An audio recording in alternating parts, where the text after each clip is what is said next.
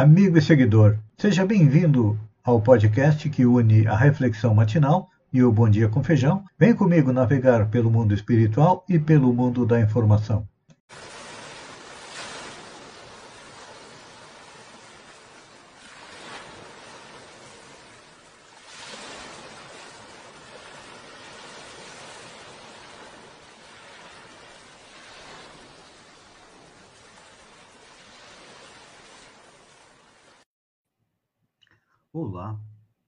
Amigo e seguidor. Seja bem-vindo à nossa live diária da Reflexão Matinal, onde eu convido você para irmos juntos em direção ao nosso coração, para lá, como jardineiros espirituais, elevar templos às nossas virtudes e também cavar masmorras aos nossos vícios, porque ainda somos espíritos imperfeitos e temos muita erva daninha para arrancar do nosso coração. E quando a gente não pode arrancar, vamos enterrá-las bem fundo para que nos prejudiquem o menos possível. A nossa reflexão de hoje é sobre Lucas, onde o apóstolo de Jesus, que foi médico, diz: melhor fora que lhe pendurassem ao pescoço uma pedra de moinho e fosse atirado ao mar, do que fazer tropeçar um destes pequeninos. Quando a gente olha assim à primeira vista, olha Jesus mandando matar alguém e atirar no mar. Nossa, é um, um suplício, porque vai morrer afogado. Mas poucas vezes Jesus foi tão incisivo e severo quanto nesse trecho. É. Claro que ele se refere às consequências que esperam os que se tornam motivos de escândalo para os pequeninos, ou seja, para os frágeis da fé. É, é uma profecia terrível. Porque aqueles que, por suas atitudes incoerentes, traem a confiança dos seus tutelados espirituais e os induzem à descrença quando ainda estão vacilantes, que principiavam a trilhar o caminho do bem e voltam ao caminho do mal? Para esses, como diz Jesus, está reservado o pranto e o ranger de dentes. Pois é. Quantos não corrompem os espíritos débeis, entorpecendo-lhes a consciência, anulando a faculdade de discernir? Durante séculos, milênios, podemos dizer, nós viemos com a fé cega, ou seja, é nos dito para acreditar e ponto final. Não se pode questionar, não se pode é, analisar. Então, aqueles que induzem as pessoas à fé cega, é claro que deverão sofrer por isso quando retornam à pátria espiritual. E tem aqueles que também que fazem cair novamente. Aqueles que estavam começando a levantar para conquistar os valores nobres da vida. E como existe a pedagogia do exemplo, e ela é extremamente poderosa, também aqueles que, com seus exemplos doentios, distorcem a aplicação das lições do Evangelho no cotidiano, influenciando o comportamento de tantas pessoas, é, todos esses serão responsabilizados. Também tem aqueles que se responsabilizam pela viciação moral. Enfim, olha, se nós formos analisar a lista de candidatos a ter uma pedra no pescoço, ela é muito grande, não é? Pois é. E nós também temos a nossa cota de responsabilidade. Porque cada um de nós, à sua maneira, é alguém que divulga as leis morais, que divulga o bem, através do quê? Através do nosso modo de agir. Então, é importante que a gente pare e pense um pouco como estamos agindo, como estamos nos comportando, o que está saindo da nossa boca, porque o que sai da nossa boca é o que tem na nossa mente.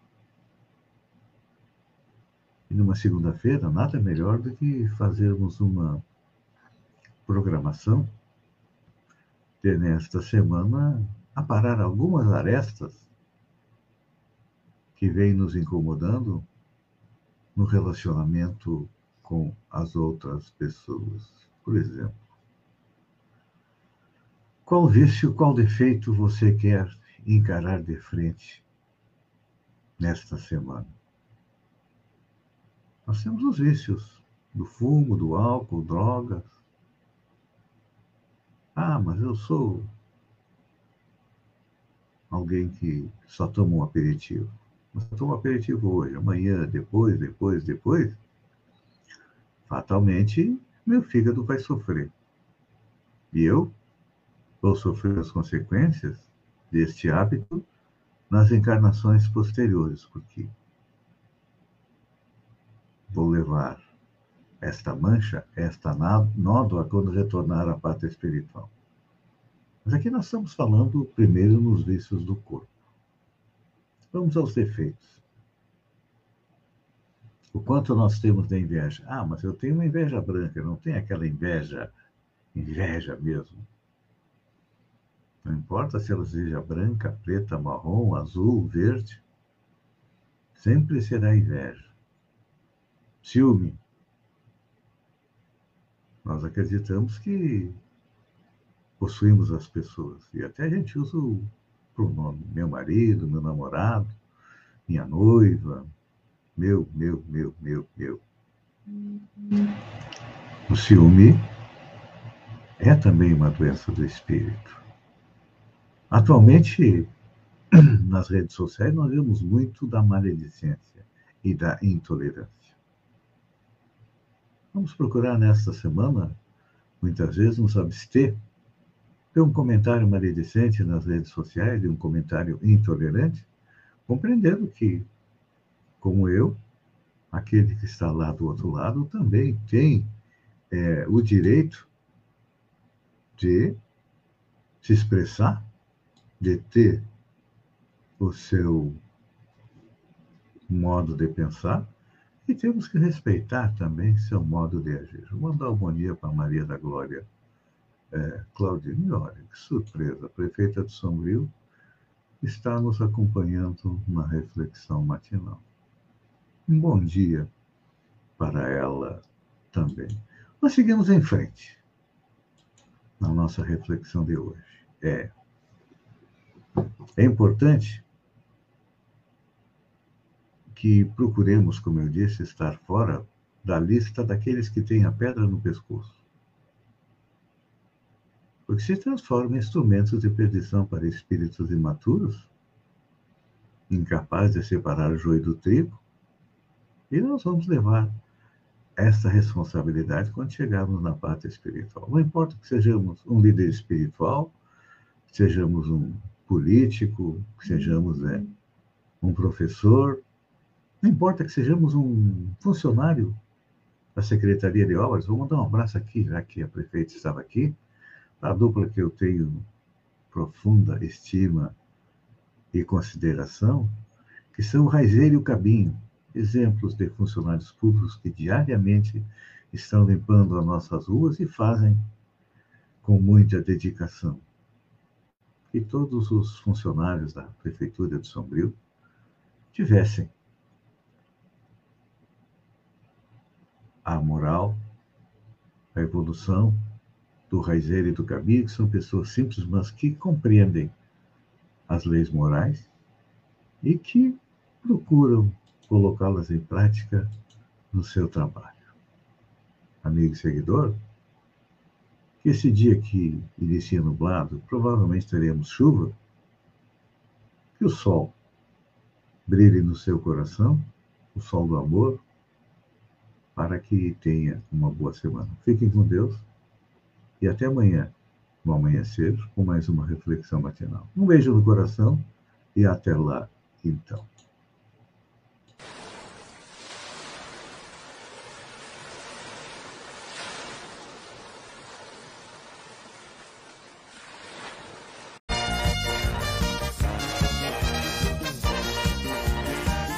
Olá,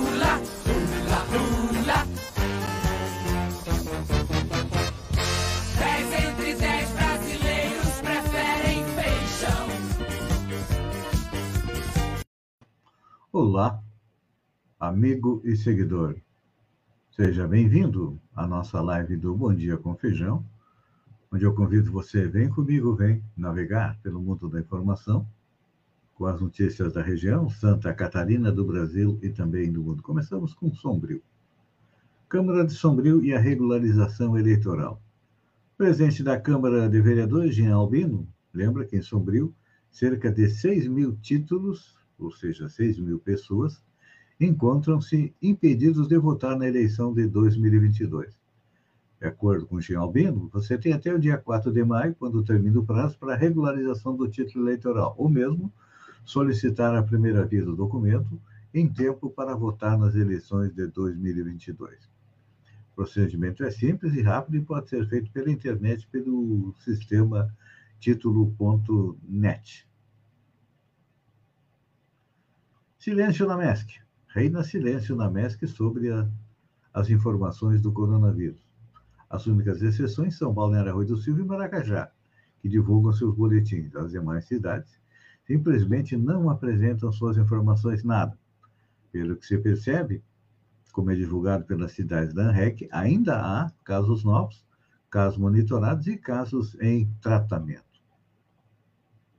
CEPRAG no rodeio de São João do Sul. O presidente em exercício da CEPRAG, Paulo Chardozin de Matos, esteve presente no 26º Rodeio Crioulo Nacional do CTG Porteira Catarinense, que aconteceu entre os dias 31 de março e 13 de abril. Visitou o estande do Turismo e Cultura do município de São João do Sul, onde estavam presentes o prefeito Marcelo Teixeira e também secretários. Mapa de risco da Covid apresenta duas regiões com nível alto e 15 em moderado. É, ficou mais complicada a situação da Covid em Santa Catarina, que agora tem duas regiões com risco moderado, com risco alto, melhor dizendo, para o coronavírus, segundo a matriz que foi divulgada neste sábado, dia 9. Outras 15 aparecem no nível moderado, o menos grave para a doença. Eu até brinquei a semana passada que o mapa de risco da Covid homenageou o Grêmio, que foi campeão gaúcho com o mapa todo em azul. Agora já temos duas é, regiões em alerta, que são amarelo, que é o risco alto, que são a região da Foz do Itajaí e também o Planalto Norte. Mega Sena, concurso 2470. Ninguém acerta seis dezenas e o prêmio acumula em 60 milhões. As dezenas sorteadas foram 08, 33, 40, 42, 48 e 51. Como ninguém acertou os seis números, os sortudos acertaram cinco números e cada um levou para casa R$ 57.198,65. Eles que tiveram um pouquinho menos de sorte, acertaram quatro números e leva para casa mil reais e sessenta e oito, mil e sessenta e oito reais. Você tem até quarta-feira para passar na lotérica Sombrio e fazer a sua aposta e quem sabe ficar de olho. Ontem no Fantástico apareceu uma reportagem a respeito dos milionários lá de Santos que, que ganharam o prêmio de 122 milhões. Só quem deu depoimento foi o proprietário da empresa onde eles trabalhavam. Segundo eles, somente uma faxineira pediu as contas e foi embora, voltou para o Nordeste. O resto continuou trabalhando. Cada um está com em torno de 2 milhões e pouco é na conta corrente. Linda Quebrada é o 12 eliminado no paredão do BBB 22, com 77,6% dos votos. O domingo foi agitado no BBB. Após a eliminação de Linda Quebrada, que recebeu 77,6%, ele disputou o paredão com Eliezer, que teve 15,66%, e Gustavo, que teve 6,74%, foi formado mais um paredão. Desta vez, teve a disputa pela liderança, que foi na sorte, e o sortudo da noite foi Eliezer. É, ele indicou Paulo, Paulo André para a 14ª Berlinda do programa. Natália foi a mais votada da casa, com cinco votos, que garantiu um lugar na Berlinda, e Gustavo recebeu dois votos. Os demais brothers não foram citados no confessionário. Democracia é alvo táxi do populismo autoritário, mas tem sido capaz de resistir, diz Barroso. O ministro do Supremo Tribunal Federal, Luiz Roberto Barroso, afirmou neste domingo, dia 10, considerar que a democracia constitucional tem sido alvo de ataques em todo o planeta, desferidos pelo populismo autoritário, mas que ainda assim as instituições têm conseguido resistir. Barroso participou do segundo dia de debates Brasil Conference, evento da Universidade de Harvard, nos Estados Unidos, que debate o cenário político e social do Brasil e as expectativas para as eleições de outubro segundo o ministro Luiz Roberto Barroso, há que ter a percepção que o mundo vive uma conjuntura, muitas vezes desfavorável à própria democracia. Acho que no Brasil, as instituições do Brasil são capazes de resistir, não sem sequelas, mas têm sido capazes. O Congresso continua funcionando, o Judiciário continua funcionando e a imprensa é muito atacada, mas continua ser uma imprensa livre, declarou. Eu não quero minimizar os riscos, mas quero dizer que até aqui os limites têm sido traçados e têm sido, de certa forma, respeitados. Ele participou do painel com o tema Instigando a Defesa da Democracia, ao lado da deputada federal Tabata Amaral do diretor regional da Ford Foundation, Attila Rock. Realmente, olha, a democracia no Brasil tem sido atacada, atacada duramente. Por quem? Por quem é antidemocrata. Muitos antidemocratas utilizam-se da democracia para serem eleitos e aí depois, quando chegam lá em cima, se tornam um pe pequeno ditador, tentam ser um pequeno ditador. Ainda bem que a democracia é forte. Hoje é segunda-feira, vamos mudar um pouco de assunto. Espiritualidade, exercício e café. E o que os especialistas aconselham para o coração? Vamos ver se seu coração está em dia, nesta segunda-feira, dia 11 de abril, para aguentar aquela semana. E olha, em se tratando de coração, qualquer novidade é consumida com avidez. Por isso, foi colocado no UOL quatro estudos recém-divulgados. O primeiro trata de um tema que ganha cada vez mais espaço nos congressos médicos, a espiritualidade está associada à descoberta de um significado e propósito para a existência, mas sem estar necessariamente vinculada a qualquer região. Pacientes com insuficiência cardíaca enfrentam sintomas como falta de ar, que é dor no peito, fadiga, dificuldade de dormir, ansiedade e depressão, que limitam suas atividades físicas e sociais. Para Raquel Tobin, médica do Duke University Hospital, diferente de outras doenças crônicas, Trata-se de uma condição que pode levar ao isolamento e à desesperança. Ela é uma das pesquisadoras que fizeram uma revisão de 47 artigos e constataram que o bem-estar espiritual havia trazido significativa melhora na qualidade de vida desses indivíduos. Então, tem uma dica da ciência. Não é o feijão que está dizendo, não. A médica, doutora Raquel Tombin, do Duke University Hospital e seus parceiros e seus companheiros revisaram 47 artigos e constataram que realmente o bem-estar espiritual traz uma melhora na qualidade de vida para as pessoas. Então, você que está me ouvindo aí, Procure a espiritualidade. Como ela diz, não importa qual seja o segmento religioso. Todas as religiões são boas, desde que elas ajudem as pessoas a serem felizes. Pense nisso. E uh, também falam a respeito do exercício, que é muito bom, e também do café, que o uso moderado ajuda o coração. Amigo e seguidor, uma boa semana, fiquem com Deus e até amanhã, às 6h50, com mais um Bom Dia com Feijão. Um beijo no coração e até lá, então.